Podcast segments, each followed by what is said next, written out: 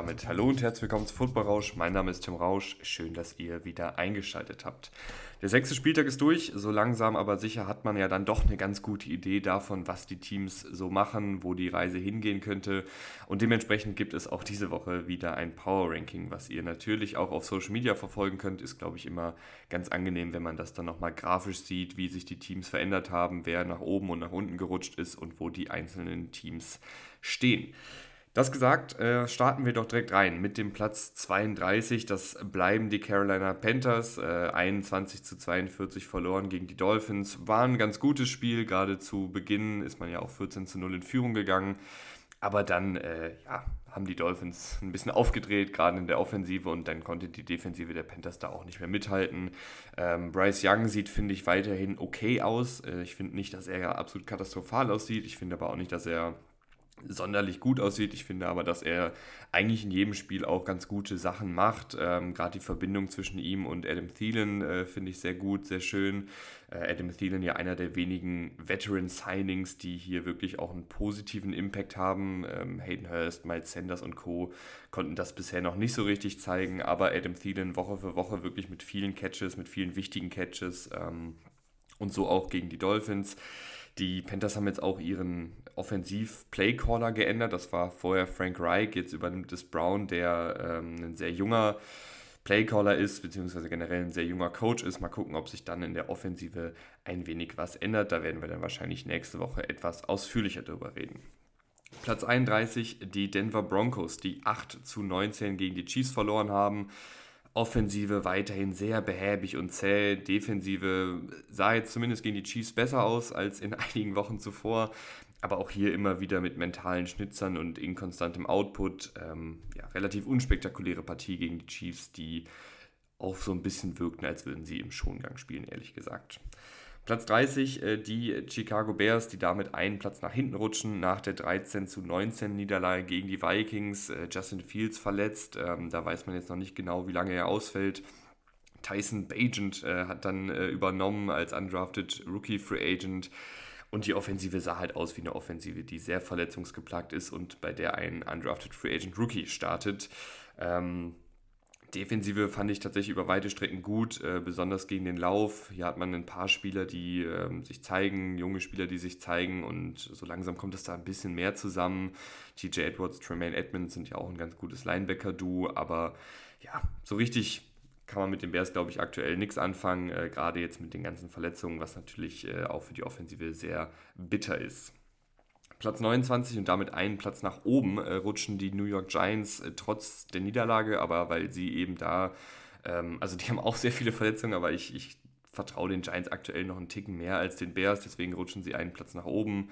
Ähm, wie gesagt, 9 zu 14 gegen die Bills verloren, äh, vor der Halbzeit äh, mit dem Riesenfehler, sodass sie mindestens drei Punkte liegen gelassen haben. Also da hätte man wirklich ähm, mit einer guten Führung in die Halbzeit gehen können. So war es dann ein doch recht enges Spiel und den Bills haben dann äh, zwei lange Drives gereicht, um das Spiel in ihre Richtung zu kippen. Ich fand, die Giants-Offensive hat den Ball eigentlich ganz okay bewegt, ähm, aber besonders die Defensive sah sehr gut aus. Bleiben wir nochmal kurz bei der Offensive. Tyra Taylor war da jetzt sehr der Quarterback. Ich glaube, das ist teilweise gar nicht so verkehrt, wenn du einen Tyra Taylor da hinten als Quarterback drin hast, gerade hinter der Offensive Line, weil Tyra Taylor eben ziemlich mobil ist, weil er auch ein bisschen improvisieren kann. Das ist dann zumindest eine gewisse Baseline, die diese Offensive hat. Tyra Taylor auch jetzt kein verkehrter Quarterback im Kurzpassspiel, also sah okay aus. Ähm, aber besonders die Defensive war eben gegen die Bills über weite Strecken gut. Ähm, Tackling war sauber, Defensive Line mit vielen Momenten gegen den Pass und gegen den Lauf. Das hat man sich ja eigentlich vor der Saison ja auch so ein bisschen erhofft, dass die Defensive Line der Giants wie letztes Jahr auch so ein absolutes Aushängeschild sein kann. Das ist in dieser Saison noch nicht so häufig passiert. Jetzt gegen die Bills fand ich, war die Defensive Line ähm, ordentlich und hat auch viele gute Aktionen gemacht und ist ihrem Potenzial irgendwo auch ein bisschen gerecht geworden. Platz 28, äh, die Arizona Cardinals, auch für die ändert sich jetzt erstmal nichts. Ähm, 9 zu 26 verloren gegen die Rams. Ich finde, das Ergebnis sieht ein bisschen härter, ein bisschen deutlicher aus, als das Spiel an für sich war. Ähm, gerade in der ersten Halbzeit konnten die Cardinals sehr viele Yards sammeln, haben den Ball echt gut bewegt, aber mit wenig Ertrag am Ende. Also da waren dann am Ende fehlten dann die Punkte. Ähm, In der zweiten Halbzeit dann offensiv und defensiv nicht mehr so viel zusammengekriegt. Ich mag aber generell einfach, was die Cardinals da zusammenschustern. Das wirkt irgendwie wie ein Team, wo sich viele junge Spieler oder Spieler aus der zweiten Reihe zeigen und auch die Chancen nutzen. Und ähm, dieses Team hat irgendwie auch so eine gewisse Energie, finde ich. Also es ist natürlich immer ein bisschen zwischen den Zeilen lesen oder zwischen den Zeilen gucken dann eher gesagt. Aber ich habe das Gefühl, wenn zum Beispiel die Cardinals ein gutes Play machen, dann feiern da alle an der Seitenlinie ab, dann ist da irgendwie so eine sehr positive Vibe einfach, der da entsteht. Und das ist ja auch aktuell erstmal das Wichtigere, sage ich mal, bei den Cardinals, dass du eben ein paar Spieler findest, auf die du vielleicht langfristig setzen kannst, dass sich der Coaching-Staff gut einfindet, dass du auch vielleicht eine gewisse Kultur etablierst, wie man immer so schön sagt. Und ähm, das sieht bei den Cardinals, finde ich, äh, ganz gut aus. Und dann ist es vielleicht auch nicht so schlimm, dass die Ergebnisse aktuell noch ausbleiben. Wo es schlimm ist, dass die Ergebnisse ausbleiben, ist bei den New England Patriots, die jetzt auf Platz 27 angekommen sind, damit nochmal einen Platz nach hinten rutschen. 17 zu 21 gegen die Raiders verloren. So ein bisschen sinnbildlich für die Patriots diese Saison, dass Josh McDaniels mit Brian Hoyer als Quarterback einen Sieg gegen sie holen kann. Also das sagt eigentlich schon alles aus erneut offensiv mit vielen Fehlern durch alle Positionsgruppen hindurch. Ähm, und wenn dann mal alles klappt und Mac Jones einen tollen tiefen Pass raushaut, dann flutscht der Devontae Parker durch die Hände. Also ich weiß nicht, was mit der Patriots Offensive los ist. Die ist irgendwie noch statischer, noch lahmer als äh, zu Matt Patricia Zeiten. Ich hatte nicht gedacht, dass das möglich ist, aber wir sind hier an dem Punkt angekommen. Ähm, Gerade in Halbzeit 2 gab es dann immerhin mal ein paar gute Drives, äh, wo Mac Jones dann auch seine Fähigkeiten als Ballverteiler gezeigt hat. Ähm, Defensive war gegen die Raiders über weite Strecken ordentlich, aber kann natürlich dann auch nicht immer das auffangen, was die Offensive verbockt. Und auf Platz 26 dann direkt der Gegner der Patriots, äh, die Las Vegas Raiders, 21 zu 17 gewonnen. Ähm, Offensive hat gerade so genug gemacht. Ich fand Brian Hoyer nach dem Kaltstart eigentlich echt überraschend gut. Also hat er einige wichtige Completions gehabt. Äh, Daniel Carlson vier Field Goals getroffen. Michael Mayer, der Tight End, der Rookie Tight End, äh, mit schönen Catches. Auch gut, dass sie den jetzt äh, mal langsam in Fahrt bekommen. Ähm, Defensive gegen die zahnlosen Patriots ziemlich ordentlich, besonders in Halbzeit 1. Da haben sie sehr wenig zugelassen und dann am Ende mit dem Safety auch die Partie entschieden, beziehungsweise die Partie zugunsten der Raiders beendet. Platz 25 ähm, die Pittsburgh Steelers, die nicht gespielt haben. Platz 24 die Tennessee Titans, die damit vier Plätze nach hinten rutschen. 16 zu 24 gegen die Ravens verloren. Ähm, es ist, glaube ich, eher so ein Produkt dessen, was wir, finde ich, von den Titans jetzt die ersten sechs Wochen gesehen haben, was über Weidestrecken einfach nicht so doll war. Deswegen rutschen sie hier nochmal vier Plätze nach hinten. Ähm, und in der Gegend, in dem Bereich, in dem wir uns hier befinden im Ranking, da haben einfach die anderen Teams allesamt gewonnen, beziehungsweise waren halt äh, auf einer Bye-Week. Deswegen rutschen die Titans nach hinten. Ähm, der, gegen die Ravens äh, ist der Lauf nicht so richtig in Fahrt gekommen und dann war es halt auch irgendwie wieder das alte Bild. Wenn der Lauf nicht in Fahrt kommt, dann ist Tennell gefordert bei dritten und langen Situationen und dann ist er einfach nicht sonderlich gut hat sich dann ja auch leider verletzt jetzt gegen Ende der Partie. Ähm, Malik Willis kam dann rein, der sah auch sehr vogelwild aus, äh, bis auf ein paar Scrambles, wo er die, Athletik gezeigt hat und ein, zwei Completions, die ganz gut waren, war das auch sehr wild, also hat er ziemlich viele Sex eingesteckt. Ähm, und wenn der jetzt starten muss, dann weiß ich nicht, ob diese Offensive sonderlich gut sein kann. Ähm, man muss aber sagen, äh, ja, dann war in der ersten Halbzeit gab es auch noch Fumbles und Strafen zu unnötigen und kritischen Zeitpunkten, aber in der zweiten Halbzeit ist die Offensive der Titans dann zumindest noch mal ein bisschen aufgewacht, hatte einen langen Lauf von Derrick Henry, ähm, hatte äh, einen, eine Interception gefangen und danach eben einen guten Drive zusammengeschustert. Ähm, aber ja, das ist offensiv einfach, finde ich, nicht konstant genug, um die, die Weite nach oben zu packen, gerade jetzt auch mit der Tannehill-Verletzung. Defensive war gegen die Ravens, finde ich, sehr, sehr physisch, äh, besonders in der Laufverteidigung. Aber auch da äh, gerätst du halt irgendwann ins Hintertreffen, wenn deine Offensive nicht konstant genug punkten kann. Platz 23, äh, die New York Jets, die ich eigentlich gerne nach oben schieben würde, aber es hat sich irgendwie nicht so ergeben. Äh, 20 zu 14 gegen die Eagles gewonnen. Äh, Defensive mit vier Turnovern. Äh, Bryce Huff hat mittlerweile die drittmeisten Pressures der Liga. Bryce Huff äh, war ein absoluter Liebling von mir oder ist ein absoluter Liebling von mir seit zwei Jahren oder so. Undrafted Free Agent, äh, Pass Rusher, der ja nie so richtig diese Starterrolle bekommen hat, nie so richtig auch die Möglichkeiten bekommen hat bei den Jets, aber hat sich jetzt von Jahr zu Jahr immer wieder mehr Spielzeit erspielt und ist jetzt eben ein absolut gefährlicher Pass-Rusher, den sie auch relativ günstig halten konnten. Also ist immer noch ein Rätsel für mich, wie da kein Team zuschlagen konnte. Hatte, glaube ich, den ähm, den Tender bekommen, wenn ich mich nicht irre, also wo dann ein Team einen Draftpick abgeben muss, um ihn zu kriegen. Ich hätte das auf jeden Fall in Erwägung gezogen, weil Bryce Huff ein verdammt guter Passwasher ist, wie man jetzt sieht. Aber genug über Bryce Huff. Ähm, kommen wir zurück zur Partie, wo Bryce Huff aber eben auch sehr gut gespielt hat. Ähm, die Eagles Running Backs hatten 2,3 Yards im Schnitt, also da war die Jets Defensive Line wirklich hellwach. Eagles konnten den Ball durchaus durch die Luft bewegen, aber die Turnover haben dann eben den Unterschied gemacht. Die Offensive hat dann irgendwo genug gemacht, um das Spiel nicht zu verlieren. Ähm, hatte ein paar gute Plays. Ähm, mich freut es ehrlich gesagt für Zach Wilson einfach ungemein. Habe ich letzte Woche schon gesagt, dass jetzt hier drei Siege in Folge eingefahren wurden, dass Zach Wilson nicht der Boomer war, dass Zach Wilson einigermaßen soliden Football gespielt hat. Natürlich nichts Spektakuläres, aber eben auch nicht dieser absolute Katastrophenball, den er vorher äh, gespielt hat, wo er viele Turnover produziert hat, wo er total unsicher wirkte. Und es freut mich einfach, dass der sich jetzt da so ein bisschen gefangen hat. Platz 22 äh, die Washington Commanders, die 24 zu 16 gegen die Falcons gewonnen haben. Äh, auch hier so ein bisschen übergreifender. Äh, mir gefällt, was Eric Bieniemy als Offensivkoordinator macht. Natürlich klappt da auch bei den Commanders nicht alles, was aber in meinen Augen auch daran liegt, dass du da eben einen sehr jungen Quarterback hast, ähm, dass sich diese Offensive vielleicht auch noch ein bisschen finden muss unter Bienemy. Aber ich finde, man sieht viele stimmige Konzepte, man sieht immer wieder Plays, äh, die die Defensive auf dem falschen Fuß erwischen, die äh, Bienemy da aus der Tasche kramt. Also gefällt mir wirklich, was, was er da als Offensivkoordinator macht. Ähm, und dann haben sie eben auch ein paar gute Playmaker mit Curtis Samuel, mit Terry McLaurin, mit Brian Robinson, dem Running Back. Du hast auch einen Antonio Gibson, der hier und da mal was machen kann. Ähm, du hast einen Jahan Dodson, der ein guter Receiver ist. Und du hast eben Sam Howell, der diesen Spielern dann auch gerne mal eine Chance gibt äh, mit vertikalen Pässen, mit risikoreichen Pässen. Es geht nicht immer gut, aber es reicht dann meistens, um auf jeden Fall ein paar Punkte zu, aufzulegen und äh, um eben im Spiel zu bleiben.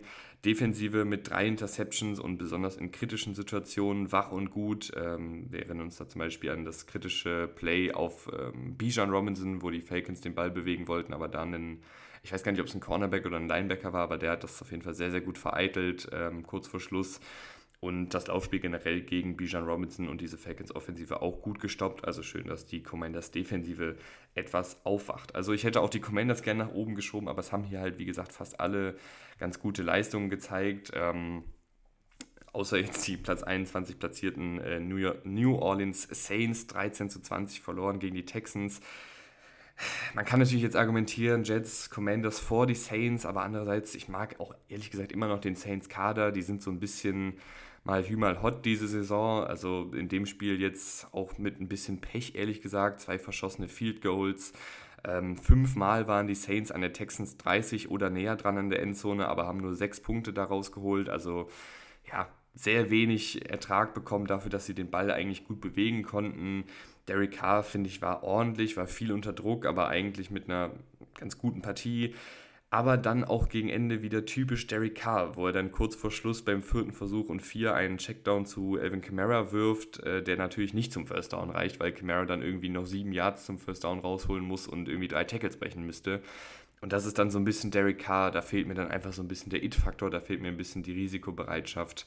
Ähm, und wenn die Saints jetzt die nächsten zwei, drei Spiele auch nicht so gut aussehen und die Commanders und Jets weiter gut aussehen, dann kann ich mir auch sehr gut vorstellen, dass die Saints ein bisschen weiter abrutschen und die Commanders und Jets äh, nach oben rutschen. Wer abrutscht, äh, sind auf jeden Fall auch die Atlanta Falcons. Vier Plätze nach hinten, 16 zu 24 gegen die Commanders verloren. Ich glaube, wir wissen alle, was die Falcons für ein Team sind. Äh, sind ein lauforientiertes Team, haben dafür auch die Spieler, haben dafür auch das Scheme. Aber alles, was im Passspiel versucht wird, ist über weite Strecken schwierig. Und das liegt vor allen Dingen auch an Desmond Ritter, der einfach leider nicht gut aussieht. Ähm, galt ja als guter Ballverteiler, der auch ein bisschen was zu Fuß machen kann am College. Aber wenn du eben dieser Spielertyp bist und dann in der NFL noch sehr viele Fehler machst im Kurzpassspiel, dann hast du halt nicht so einen großen Mehrwert, weil man hat dann nicht die Highlight-Plays ähm, und man hat dann gleichzeitig Inkonstanz im einfacheren Ballverteiler-Quarterback-Play, sage ich mal. Und das sehen wir aktuell und das tut jetzt in der Partie besonders weh, weil es wirklich viele Momente gab, in denen äh, Desmond Ritter das Spiel zugunsten der Falcons hätte entscheiden können. Ähm, und dann hast du eben eine ziemlich eindimensionale Offensive und wenn das Laufspiel gestoppt wird, dann wird es eben schwierig. Das war auch eine der großen Bedenken schon vor der Saison und bestätigt sich jetzt leider. Defensive eigentlich ordentlich, aber mit der Turnover-Anzahl der Offensive schwierig. Ähm, die gegnerische Offensive komplett auszuschalten, wenn du da die ganze Zeit äh, nach dem Turnover wieder aufs Feld musst und gegebenenfalls auch gegen kurze Feldpositionen verteidigen musst. Platz 19, die Packers, die waren auf einer Bye-Week. Platz 18 und das ist ein Team, wo ich wirklich echt überlegt habe, ob ich die sehr weit nach unten schiebe. Will ich aktuell noch nicht. Deswegen bleiben sie jetzt hier erstmal auf demselben Platz, auf dem sie letzte Woche schon waren. Ähm, die Indianapolis Colts. Und die Indianapolis Colts haben 20 zu 37 gegen die Jaguars verloren, auch sehr, sehr eindeutig. Gardner Minshew sah nicht gut aus, ähm, war viel im Kurzpassspiel unterwegs und da eben ziemlich unsauber. Hinten raus, als das Spiel schon mehr oder weniger entschieden war, mit einigen guten Aktionen.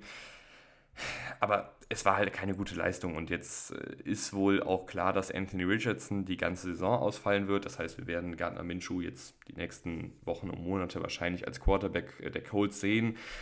Und das war der Grund für mich zu sagen, okay, schiebe ich die Colts jetzt, keine Ahnung, fünf, sechs Plätze nach hinten. Ich habe mich jetzt erstmal dagegen entschieden, weil ich finde, dass die Colts die ersten Wochen auch mit Minshew als Quarterback, der ja schon mehrfach einspringen musste, weil Richardson sich mehrfach verletzt hatte, ganz ordentlich aussahen. Und ich finde auch, dass die Defensive viele Playmaker hat und außer jetzt gegen die Jaguars eigentlich auch ganz gut aussah.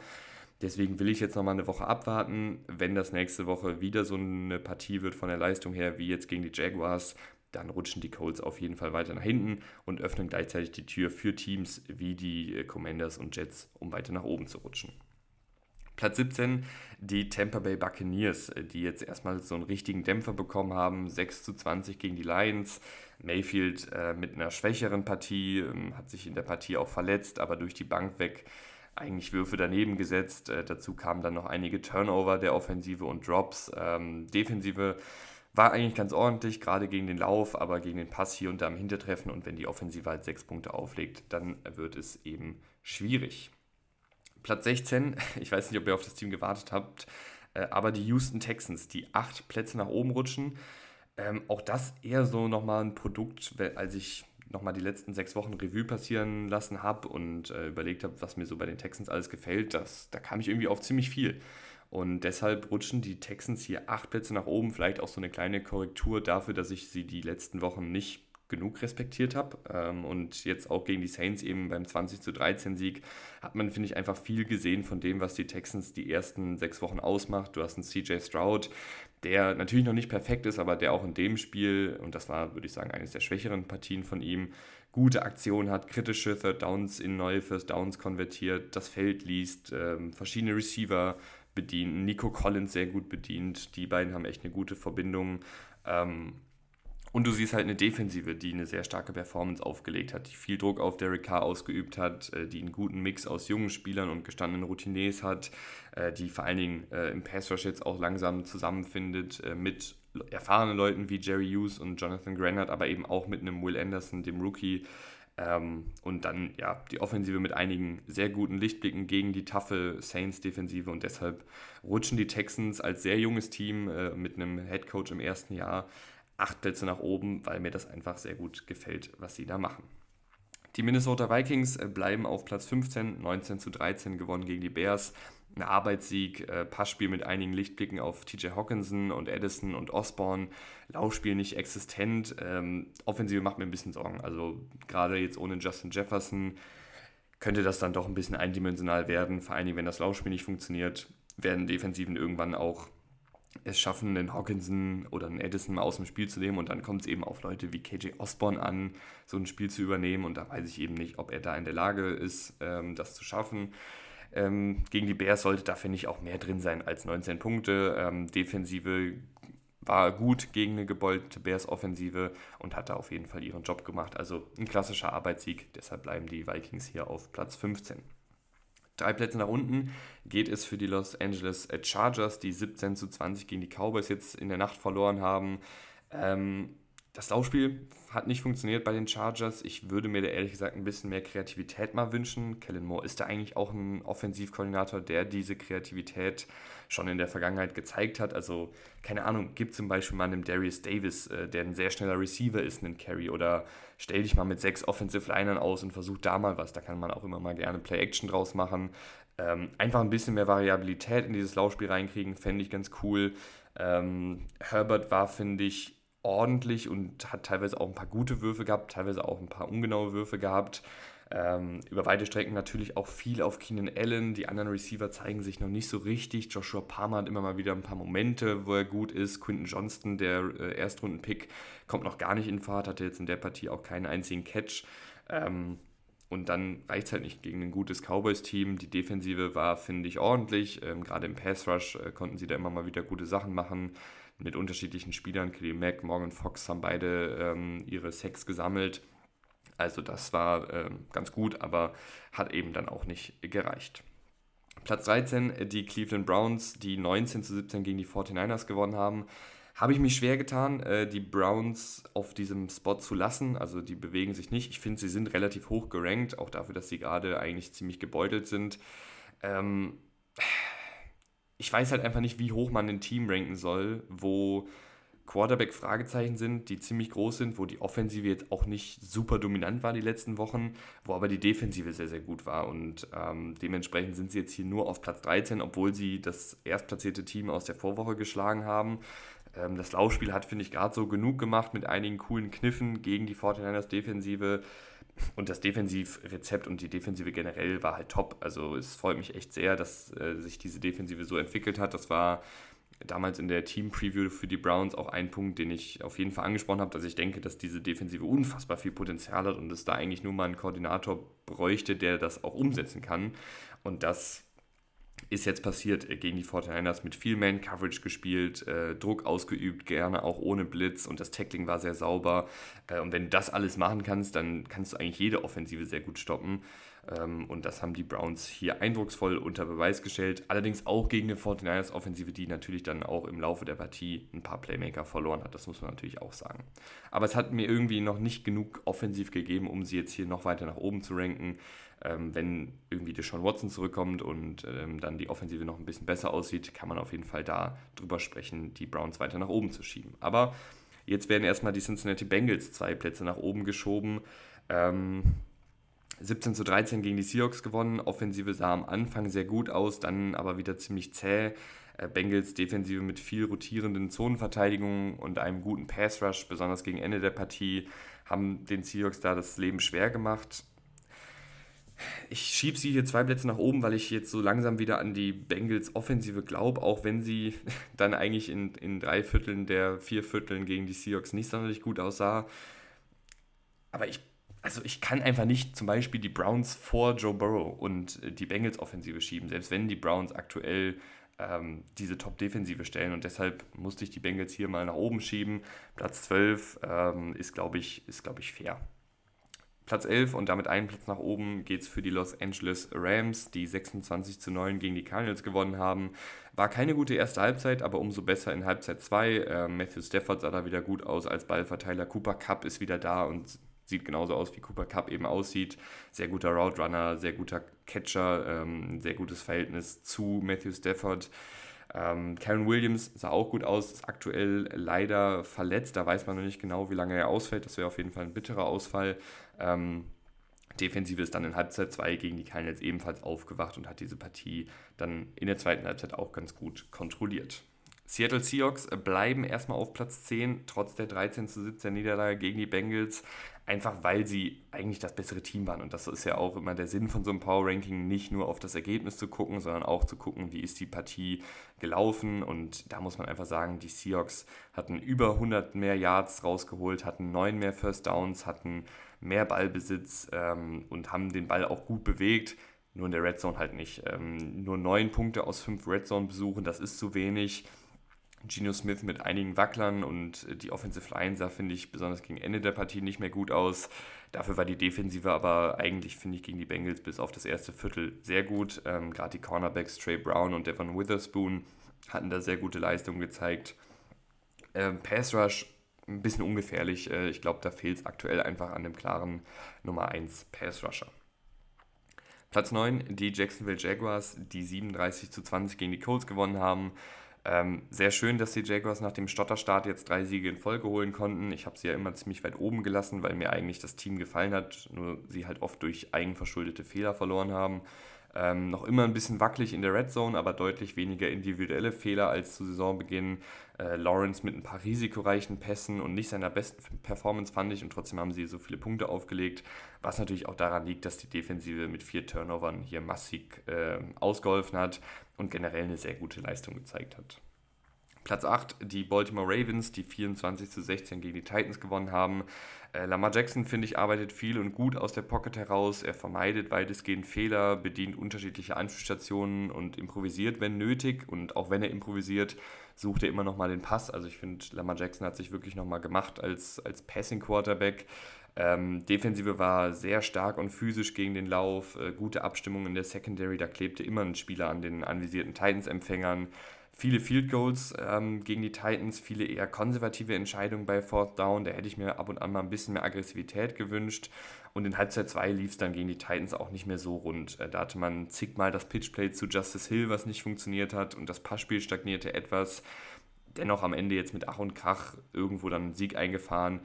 Aber die generelle Entwicklung über die ersten sechs Wochen bei den Ravens gefällt mir einfach ganz gut. Platz 7 die Detroit Lions, die 20 zu 6 gegen die Buccaneers gewonnen haben.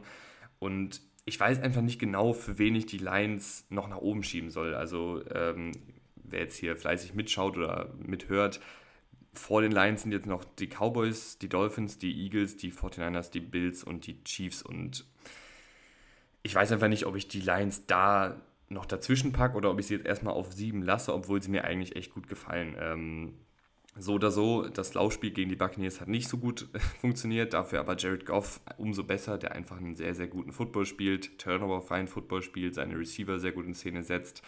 Ähm, was mir da auch gefällt, sind die, ist die Blockarbeit der Spieler. Ähm, du hast einen Running Back mit Craig Reynolds, der einen entscheidenden Block setzt beim Touchdown von St. Brown. Du hast aber auch immer wieder Receiver, die gute Block setzen nach dem Catch ähm, oder nach dem Laufspielzug auf einen, auf einen Running Back.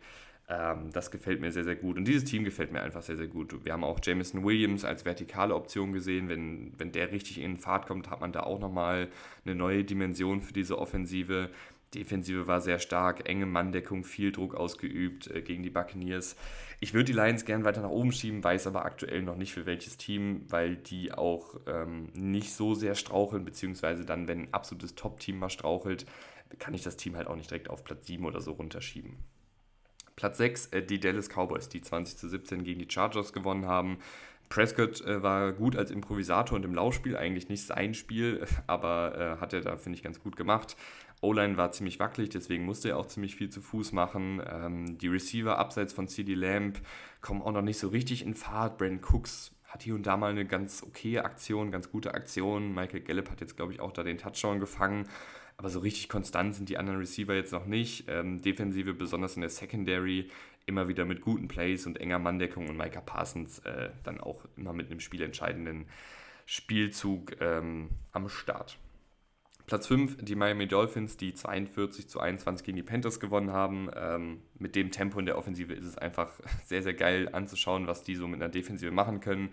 Tyreek Hill äh, sowohl nach dem Catch als auch als Deep Threat unfassbar gefährlich. Äh, Mostert mit einigen physischen Läufen und Defensive nach einem holprigen Start aufgewacht. Du musst gegen die Panthers so deutlich gewinnen als Top-Team und das haben die Dolphins gemacht. Deshalb bleiben sie hier in der Top 5.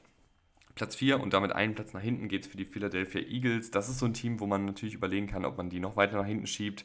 Aber dann ist diese individuelle Klasse des Teams einfach so krass. Ähm, 14 zu 20 gegen die Jets verloren, vier Turnover, ein wackeliger Hurts, kein wirkliches Laufspiel, drei Drops, teilweise eine wackelige Offensive Line, gerade nach der Verletzung von Lane Johnson, ein verschossenes Field Goal. Einfach zu viele Fehler, äh, um zu gewinnen. Und äh, ich hoffe, dass sich das abstellt. Das ist etwas, was wir die letzten Wochen schon mal immer wieder bei den ähm, Eagles beobachten konnten, dass sie da nicht so super konstant sind in der Offensive. Aber mal schauen, ob sich das jetzt langsam mal, ähm, ja, ob das jetzt langsam mal verschwindet oder ob es drin bleibt. Und dann muss man auf jeden Fall darüber reden, die Eagles weiter nach unten zu schieben. Weiter nach unten geschoben wurden auch die San Francisco 49ers, und zwar um zwei Plätze von Platz 1 auf Platz 3. 17 zu 19 verloren gegen die Browns. Ähm, Christian McCaffrey und äh, Debo Samuel verletzt raus. Da soll aber beides keine langfristigen Verletzungen sein. Ähm, Purdy mit seiner schwächsten Partie, äh, mit einigen inakkuraten Pässen hinter einer wackeligen Offensive Line. Dann hat sie noch zwei bittere verschossene Field Goals, äh, eins davon mit auslaufender Uhr, wo sie das Spiel eben hätten gewinnen können. Drittrunden-Pick in Kicker investiert und dann äh, kann er in solchen Momenten nicht liefern, ist natürlich besonders bitter. Defensive eigentlich mit einem ordentlichen Arbeitstag, Walker im Passspiel eigentlich komplett limitiert, im Laufspiel ein bisschen was zugelassen, was aber gegen ein Browns-Team, was eben auch gut im Laufspiel ist, durchaus normal ist. Aber zwei Plätze eben nach hinten für die San Francisco 49ers. Und das bedeutet, dass äh, die Buffalo Bills zwei Plätze nach oben rutschen, 14 zu 9 gewonnen gegen die Giants, ähm, Offensive Line nicht mit einem Sahnetag, äh, zwei verschossene Field Goals, zwei Turnover. Es lief nicht alles gut gegen eine garstige Giants-Defensive, die besonders im vertikalen Passspiel wenig zugelassen hat, aber gleichzeitig in der zweiten Halbzeit dann mit zwei guten, äh, langen, zeitfressenden Drives, die in Touchdowns geendet sind und wo dann auch ein Josh Allen und ein Stefan Dix ihre Qualitäten gezeigt haben. Defensive gegen das gewollte Giants-Team eben auch sehr gut. Ähm, und deshalb, weil die Buffalo Bills mir auch über die ersten sechs Wochen eigentlich ganz gut gefallen, ähm, rutschen sie hier zwei Plätze nach oben. Aber das bedeutet eben auch, es gibt einen neuen Spitzenreiter und zwar die Kansas City Chiefs, die einen Platz nach oben rutschen nach dem 19 zu 8 Sieg gegen die Broncos. Und ich finde, es gibt aktuell, gerade jetzt nach der Niederlage der 49ers, nicht dieses eine absolute Top-Team. Ähm, auch jetzt die Chiefs hier, gehen wir kurz auf die Partie ein, äh, war ein Arbeitssieg, finde ich. Man hatte so ein bisschen das Gefühl, dass in der Partie äh, mit Formationen und Trickspielzügen experimentiert wurde. Äh, Offensive hat dann dennoch genug gemacht. Ähm, um das Spiel zu gewinnen, aber hat, finde ich, echt ein Receiver-Problem. Also da fehlt es so ein bisschen an Konstanz. Du hast mal einen Rashid Rice, der seine Plays machen kann. Marcus Valdes Scantling hat jetzt in den ersten Wochen auch immer mal wieder was gemacht, aber so richtig konstant, äh, nicht Christian Watson, sondern Justin Watson auch, aber so richtig konstant ist da eigentlich keiner, so richtig etablieren kann sich da eigentlich keiner. Ähm, deswegen würde ich mich mal umschauen, vielleicht auf dem Trademarkt, ob man da nicht nochmal einen, einen weiteren Receiver holen kann. Defensive sehr physisch und sehr schnell unterwegs gegen die Broncos, hat die gut limitiert, die Offensive der Broncos. Ähm, Chiefs rutschen hier auf Platz 1. Ich würde jetzt nicht sagen, dass sie unschlagbar sind. Ich würde nicht sagen, dass sie äh, meilenweit vor allen anderen Teams sind, sondern ich finde gerade so ab Platz 7, und da würde ich jetzt die Lions auch mit einschließen, ist es eigentlich so eine Top 7, die alle wo jeder jeden schlagen kann und wo keiner so super dominant ist, würde ich sagen. Ähm, außer die Cowboys, die können die 49ers nicht schlagen. Aber ansonsten ist das hier eigentlich alles ziemlich eng beisammen und das ist ja auch irgendwie schön, weil äh, das macht die NFL-Saison sehr, sehr spannend. Und ich finde es sehr, sehr schön, dass ihr bis hier gehört habt. Ähm, vielen, vielen Dank. Ich freue mich auch, wenn ihr nächste Woche wieder einschaltet. Bis zum nächsten Mal und ciao.